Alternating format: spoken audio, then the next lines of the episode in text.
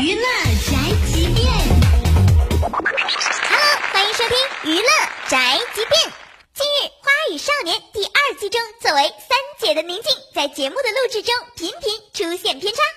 之前网传宁静与导游郑爽之间不和，宁静曾骂郑爽没有文化。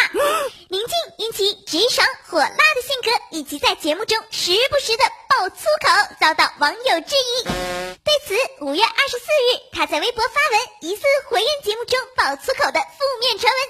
宁静在微博中写道：“静静的被逼逼，静静的躺枪，静静的奉献，还算清白的清白。”看到宁静的微博也有网友回复，看来静静是了然了什么，你知我知，但还是要做真实的自己，最独特的自己，不要因外界的声音而自己受到干扰。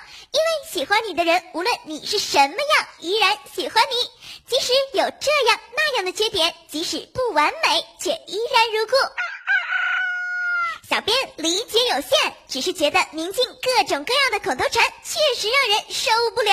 只要说话就不停的被低声消音，你以为是在演变形计呀以上内容由大嘴播报，观点与本台无关哦。